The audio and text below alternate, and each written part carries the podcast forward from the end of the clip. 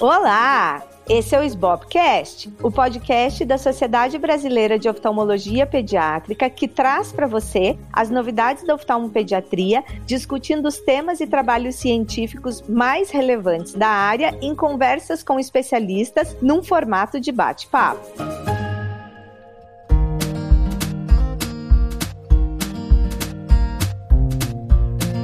Eu sou a Luísa Hopker, atual presidente da SBOP, e hoje eu vou conversar com a advogada Melissa Canda, que é especialista em direito médico, atual presidente da Comissão de Direito à Saúde da OAB Paraná e representa vários médicos, além de também atuar como assessora jurídica da SBOP, da APO, da SOBLEC e da Sociedade Paranaense de Pediatria. Seja bem-vinda, Melissa. Olá, obrigada, doutora Luísa, obrigada pelo convite.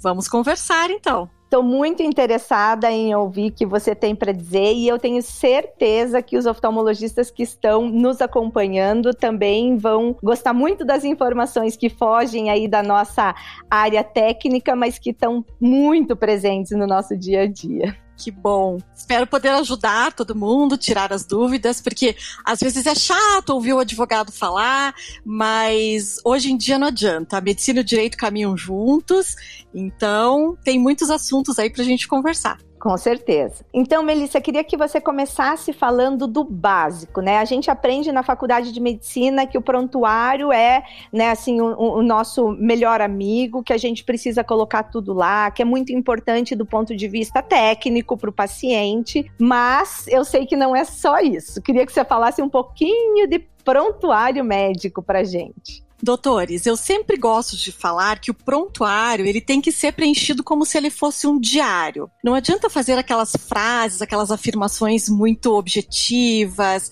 é, abreviadas, que depois alguém que vai ler não vai entender nada. Né?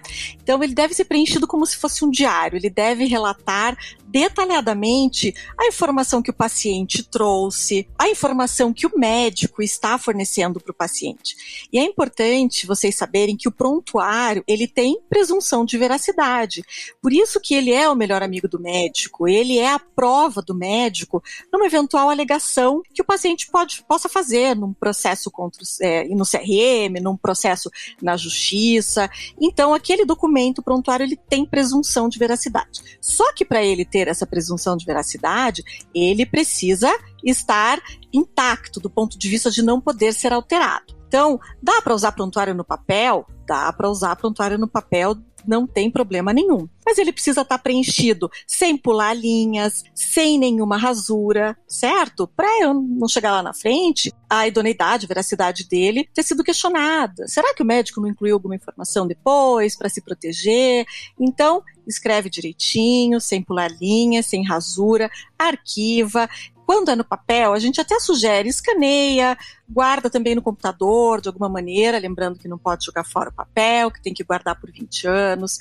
E quando se usa um prontuário eletrônico, é, o importante é que ele também não permita alteração. Que uma vez que o médico terminou a consulta, terminou o atendimento, ele fecha aquele registro, que ele não possa voltar lá também alterar o registro, que não possa pagar, que terceiros não tenham acesso àquele documento, certo? Então, isso para a gente garantir a segurança e reafirmar é, a presunção de veracidade do prontuário. Mas o que, que deve conter o prontuário? Então, claro, todas aquelas informações que vocês já estão acostumados, a anamnese do paciente, as queixas, mas de uma forma bem detalhada, principalmente as orientações que vocês passaram para aquele paciente, coisas que vocês acham que são importantes, que podem eventualmente fazer alguma diferença no tratamento. E a gente sugere, inclusive, que bom, vocês atendem crianças, né? Mas às vezes, dependendo da postura do pai, da postura da mãe, se é uma postura um pouco questionadora demais, uma postura um pouco desconfiada demais, vocês no dia a dia acabam sentindo a postura, né, desse responsável pela criança. Então, às vezes, vale até a pena registrar isso. Registra quem que estava acompanhando essa criança no dia da consulta, o pai, a mãe, a avó, é importante, né? Porque depois você vai resgatar, olha, eu passei sim aquela informação, quem estava acompanhando a criança naquela data era essa pessoa. Então, todas essas impressões também muito importante aí registrar, claro, a conduta, a orientação. Uma coisa importante, a questão dos exames. Quando vocês pedem exames, exames pré-operatórios, às vezes, ou um, um, atestado do pediatra liberando a criança para fazer a cirurgia, se vocês não puderem escanear esses exames, esses atestados e vincular ao prontuário eletrônico, então pelo menos registrem isso no prontuário, né? Então a criança trouxe o relatório do pediatra, doutor fulano de tal, autorizando a realização da cirurgia na data de tal, ou trouxe os exames de sangue. Os exames foram realizados no laboratório tal, na data tal, né? E aí registra os resultados ali dos exames. Por quê? Porque se amanhã essa criança apresenta uma complicação e você não registrou, tudo isso no prontuário, que veja, ela vai trazer esses documentos para você, ela vai trazer o relatório do pediatra, ela vai trazer o resultado dos exames, você vai olhar e falar, ah, tá ok. Você normalmente devolve isso para o paciente. Né? Então, se amanhã a criança apresenta uma complicação, como é que você vai provar? Né? Depois o paciente fica enfesado, ele quer achar o culpado por aquele desfecho, e aí vai ser a palavra do médico contra a palavra do paciente. Então, não, eu registrei aqui no meu prontuário, você fez o exame no dia tal, no laboratório tal. Então, qualquer coisa, se o paciente escondeu esse exame, você sabe aonde buscar. Você lembra do nome do pediatra, a data que ele fez o relatório, tá? Então, isso é muito importante que esteja registrado no prontuário. Outra coisa importante que a gente sempre pede para os doutores registrarem no prontuário: toda vez que o paciente é, mandar alguma mensagem no WhatsApp, porque nós sabemos que hoje isso é muito comum no dia a dia de vocês, o paciente fez uma cirurgia, foi para casa, enfim, apresentou alguma reação, tá com algum receio, mandou uma mensagem para vocês perguntando: "Doutora, é normal? Meu olho tá muito vermelho, tá lacrimejando demais, é normal? O que eu faço?" E você vai responder, vai orientá-lo, eventualmente pode até dizer, olha, use o colírio tal, registra isso também no prontuário tá? Registra que o paciente fez contato por WhatsApp no dia tal com a, a dúvida, registra a dúvida e registra a orientação que foi passada para o paciente também. Então, todos esses contatos, todas as orientações que foram passadas para o paciente, que implicam no seu acompanhamento pós-operatório e que pode influenciar no resultado, sempre deixem registrado. Isso é uma prova a favor de vocês. Muito bom, Melissa. Nossa, a gente fica até arrepiado de ouvir, porque com certeza a maioria de nós faz tudo isso, mas não registra. E uma outra coisa, Melissa, sobre questão de termos de consentimento, porque a gente tem, né, assim, em oftalmologia pediátrica especificamente, vou dar aqui um exemplo, o uso de uma medicação, um colírio, é, chamado atropina, que ele tem para vender na farmácia a 1%, mas que se tem usado agora é a 0,01%, ou 0,025%, ou 0,05%, para diminuir a progressão da miopia. Tem muito trabalho científico na literatura, os trabalhos não são novos, tanto é que tem um parecer do CFM de 2017, salvo engano, a favor do uso, mesmo que off-label, da atropina 001, mas de lá para cá a gente tem usado a 0025, a 005, que para alguns casos tem se mostrado até mais eficaz. E especificamente em relação a esse tratamento. Você sugere que a gente escreva no prontuário as orientações que a gente faz para o paciente ou é necessário um termo de consentimento, por exemplo? Olha, o interessante é que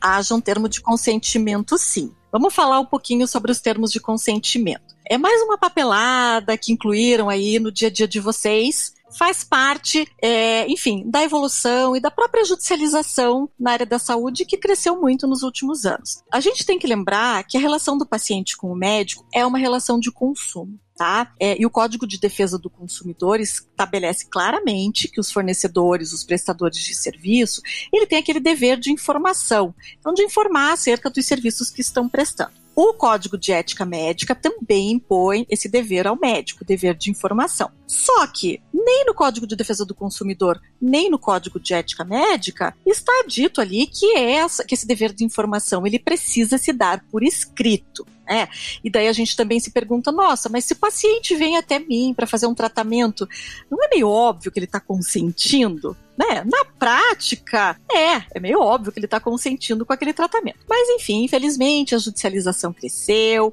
e aí, como a gente tem essas duas essas duas normas falando a respeito do, do dever de informação, então nada melhor e mais seguro do que colocar essas informações num papel. E aí que vem a questão dos termos de consentimento. Porque, sim, o paciente procurou, ele quer fazer esse tratamento, mas os procedimentos, eles implicam às vezes em riscos, eles implicam numa responsabilidade por parte do paciente para o sucesso desse tratamento, às vezes há alternativas de tratamento. E aí o paciente pode, digamos que ele fez um procedimento e esse procedimento não foi bem sucedido. E às vezes era até um risco do procedimento mesmo. Às vezes ele até foi alertado do risco desse procedimento. E infelizmente, com esse paciente aconteceu isso. Mas aí ele vai, ele pode alegar, puxa, mas eu tinha uma alternativa. Existia uma alternativa de tratamento com risco menor e o médico não me ofereceu. Se eu tivesse optado por aquela outra alternativa, eu não teria tido essa consequência. Então, por isso tudo,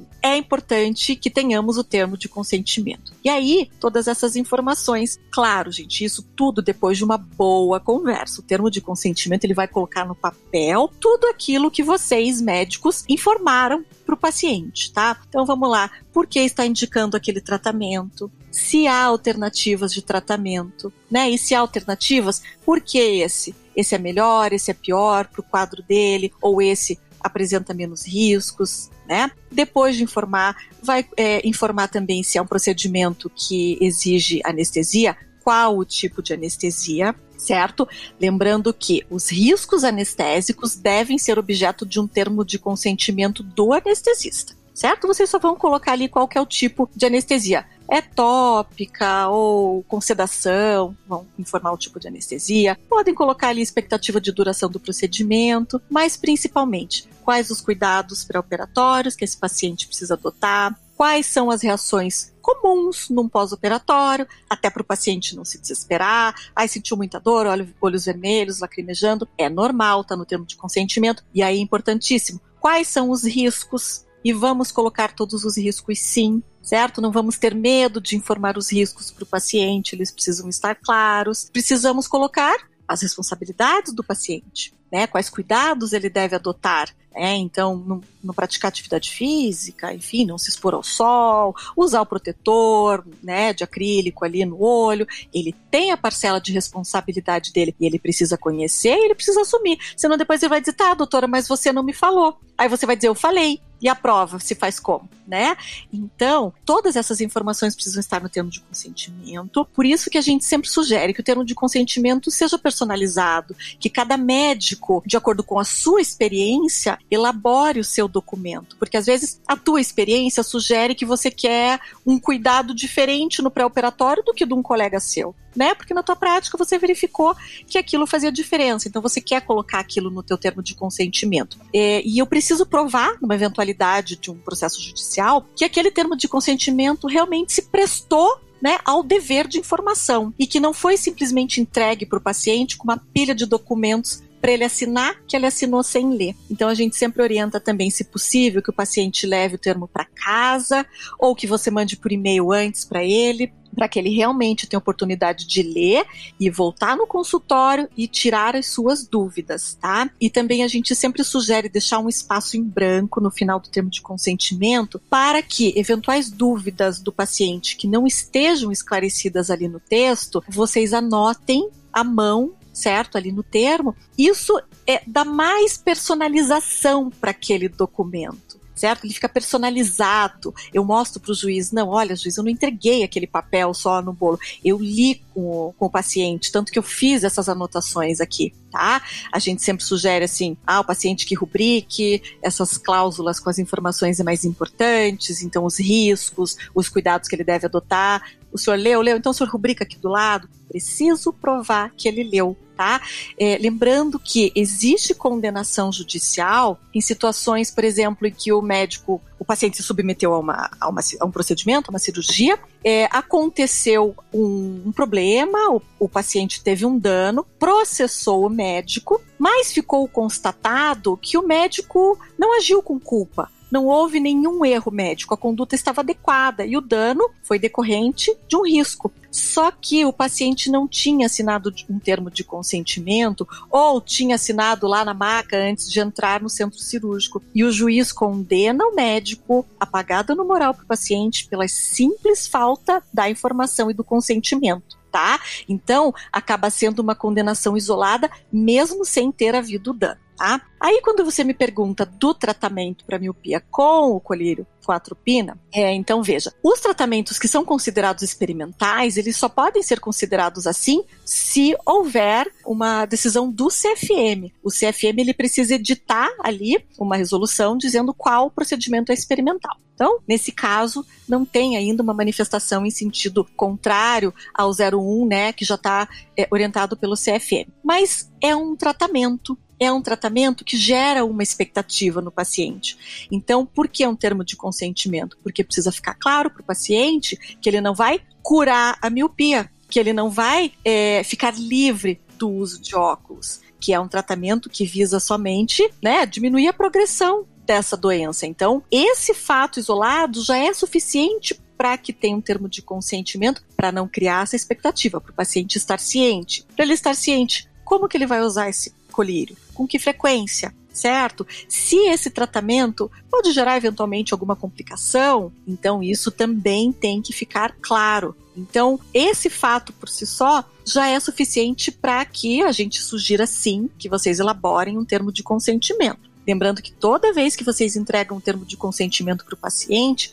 registrem no prontuário também que foi entregue, né? Quando o paciente trouxe alguma dúvida muito importante, registra no prontuário também que o paciente trouxe essa dúvida, certo? Então, muitos médicos deixam para a secretária, para auxiliar entregar o termo de consentimento. A gente sabe que na prática é difícil para vocês ficarem lendo, enfim, com o paciente. Esse é, digamos assim, o padrão ouro. O médico vai ler com o paciente o termo de consentimento. Uma auxiliar bem treinada pode ler o termo de consentimento? Pode, ela pode ler, mas qualquer dúvida que o paciente tenha, ela vem para o médico, esclarece a dúvida e volta com o paciente, sempre fazendo aquele registro da dúvida tá? E do esclarecimento que foi feito para aquele paciente. Então, isso é importante. E na medida do possível, façam em duas vias, guardem uma e uma fica com o paciente. É, excelente, Melissa. Nossa, essa tua explicação foi boa porque andou no passo a passo mesmo, né? E aí, assim, só até recapitulando, né, uma situação que eu acho que é interessante da gente colocar aqui, porque é um exemplo é, de, do que você falou, da personalização, né, do termo de consentimento. É, eu tinha um termo de consentimento sobre essa questão dos deveres do paciente que dava só informações genéricas. Até que eu tive questionamento, né, não fui judicializada, mas de uma mãe que não tinha entendido que depois da, do, da cirurgia a criança ia, ainda ia continuar precisando usar óculos, né? Que era uma criança que tinha um estrabismo, ia continuar precisando usar óculos depois da cirurgia. E eu tinha explicado na consulta mais de uma vez, mas isso não estava no termo de consentimento da cirurgia. Então, a partir desse momento, né, a gente decidiu colocar isso que a criança que usasse óculos ia continuar precisando usar óculos depois da cirurgia. Então, acho que é um exemplo prático aí, né, dessa questão e que diz respeito aí ao público que a gente está conversando, que são o pessoal da oftalmopediatria e estrabismo. Exatamente.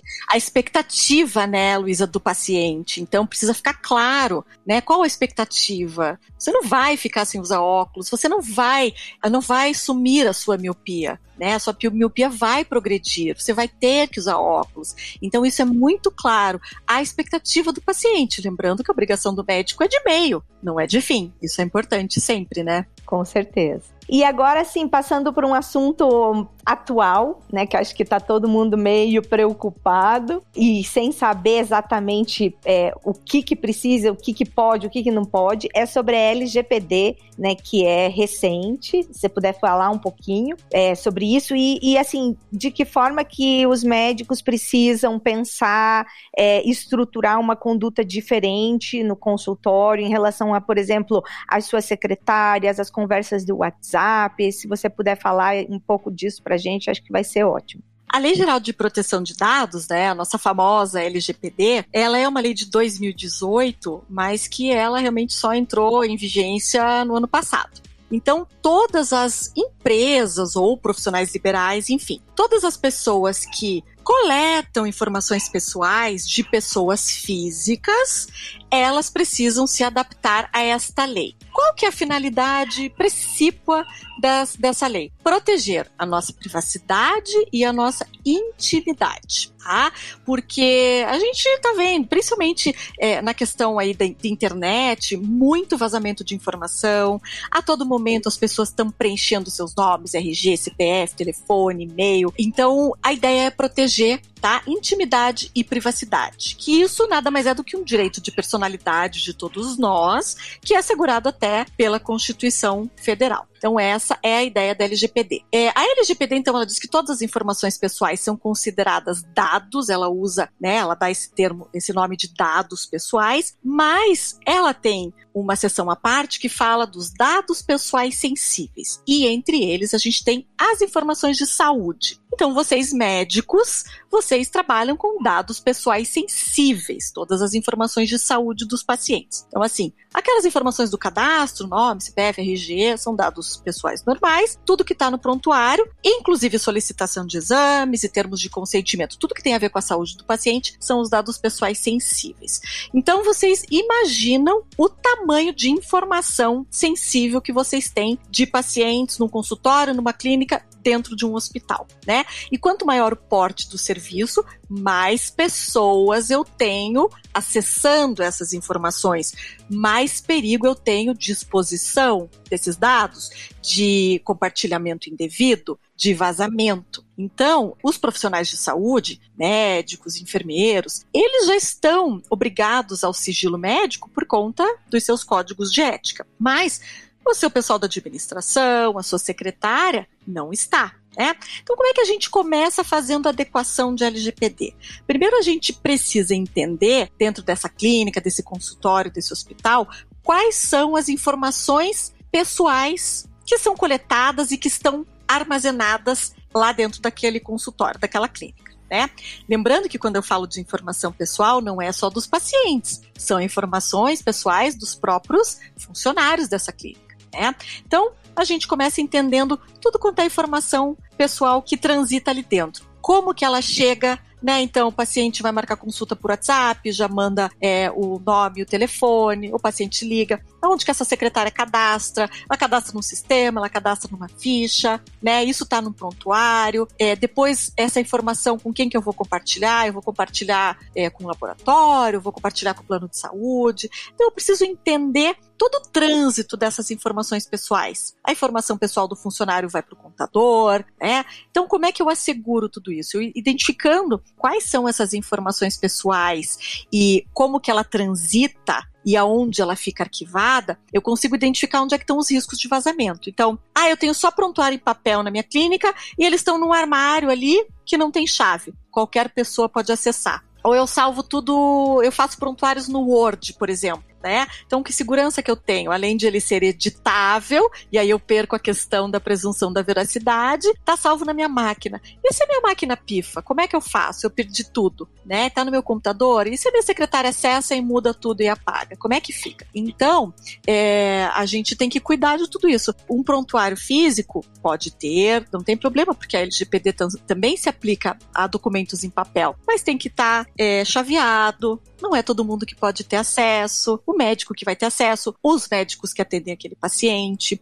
Se eu uso um sistema eletrônico de prontuário, normalmente a secretária vai cadastrar o paciente, né, numa parte desse sistema, o médico vai acessar outra parte desse sistema, que é a parte efetivamente do prontuário, onde ele vai fazer o registro, a evolução, aonde ele vai eventualmente linkar os resultados dos exames, fotografias dos pacientes, né? Fotografia dado pessoal também, porque a fotografia identifica o paciente. Então, quem tem acesso, só o médico pode ter acesso. Ele tem um login é, de acesso separado, ou a secretária usa a senha daquele médico, certo? Então, eu tenho que começar a dividir isso, para dividir as responsabilidades. O meu contador, ele está comprometido com a LGPD ou eu corro o risco dele vazar a informação do meu funcionário? O plano de saúde já está comprometido com a LGPD? Porque o plano de saúde também é responsável pela informação que eu mando. As guias de exames, elas ficam expostas ali na mesa da secretária, todo paciente que chega lá pode olhar, né?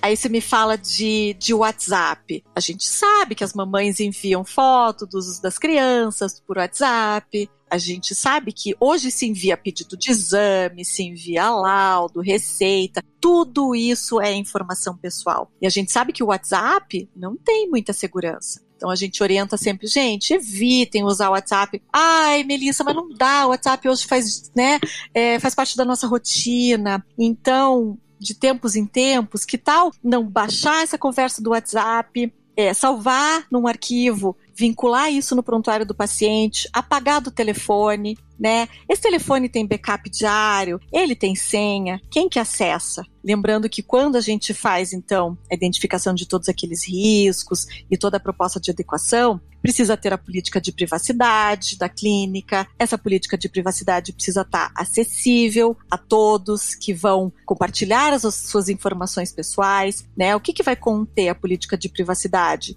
Tudo que vai acontecer com a minha informação. A partir do momento que eu for me atender lá no seu consultório, o que, que você vai fazer com a minha informação, né? Então, você precisa dos meus dados para me atender, mas você não pode pegar a minha informação e, por exemplo, transferir para um laboratório ótico, para uma indústria farmacêutica, para que ela eventualmente faça pesquisa, colete dados ou até me aborde com algumas promoções. Não pode. Puxa, mas eu queria fazer isso. Então, tem que pedir consentimento específico do paciente, tá? Ah, eu quero enviar sei, promoções da clínica, qualquer coisa no WhatsApp do paciente. Precisa pedir o consentimento especial do paciente. Então, assim, a LGPD, ela às vezes, na prática, ela, ela parece não muito palpável quando a gente tenta explicar realmente. Mas depois que a gente entende todas as informações que transitam dentro daquele serviço, fica mais claro aonde estão os vazamentos, né? Aonde estão os gargalos e como fazer. E daí, claro, você falou de secretária, ela vai ter que assinar um termo de confidencialidade, porque ela tem acesso ali, eventualmente, a informações sensíveis dos pacientes. E ela também é responsável. E aí precisa ter uma conscientização de toda a equipe, treinamentos contínuos, né? Porque a LGPD já está aí, é vigente. A agência, que é a Autoridade Nacional de Proteção de Dados, está aí fiscalizando e recebendo denúncias. E pode multar, e as multas não são baixas. Ai, meu Deus do céu. A gente fica de cabelo em pé quando escuta essas coisas, Melissa, mas eu acho que é super importante, porque assim, às vezes a gente que é médico, a gente fica tão preocupado, né, com a parte técnica, que tudo isso que permeia, digamos assim, a nossa prática do dia a dia e que é tão importante, né? Então a gente realmente precisa ter essas informações todas que você colocou e como você falou. Assim como a gente gasta tempo para estudar, um, né, sobre um caso, a gente precisa gastar tempo para adequar a nossa clínica, adequar a nossa prática, né? Porque é, nos Estados Unidos, por exemplo, quando a gente chega para um tratamento médico médico, né, você assina um milhão de papéis consentindo de cabo a rabo que vai ser feito, né? Desde o que você vai falar com, com quem você vai falar, até a gota do colírio que vai pingar lá dentro da prática do consultório. E não sei, assim, se a gente não está caminhando para isso aqui no Brasil. O que, que você acha? Olha, eu acho que a gente está quase lá, viu, Luísa? Eu acho que a gente está quase lá.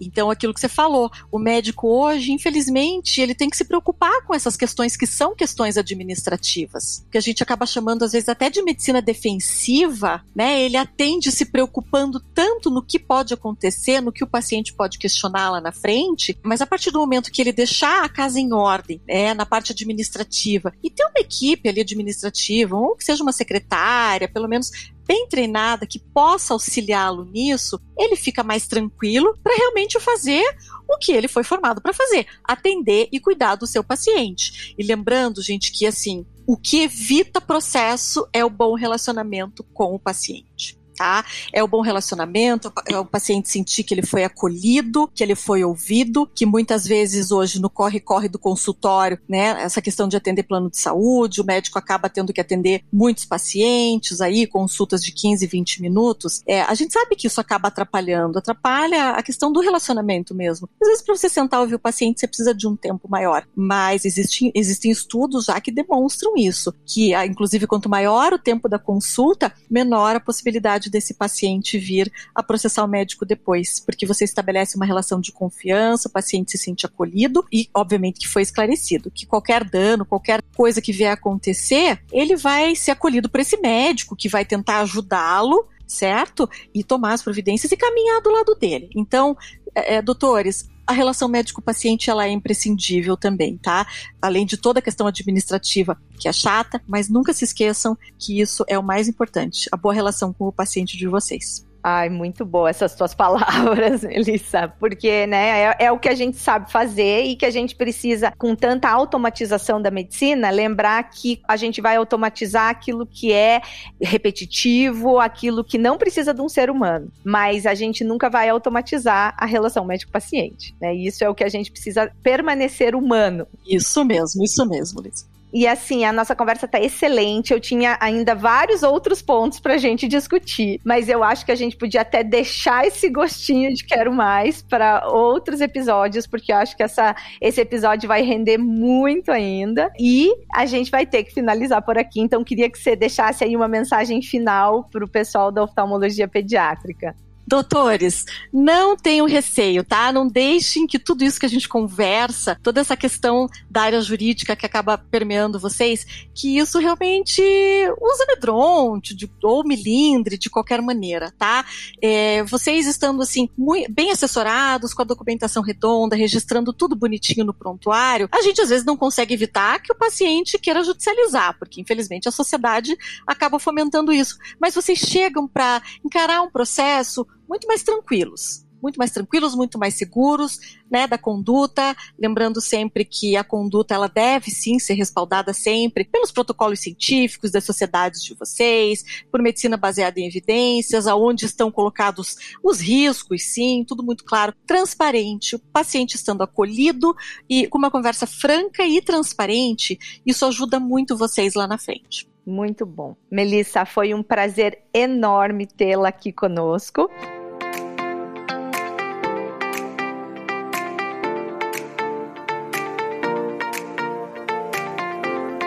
Então hoje eu conversei com a Melissa Canda, advogada. E se você gostou, compartilhe com os seus amigos e colegas e lembre-se que estamos nas principais plataformas de áudio, no Spotify, Apple Podcast, Deezer, Google Podcast e Amazon Music.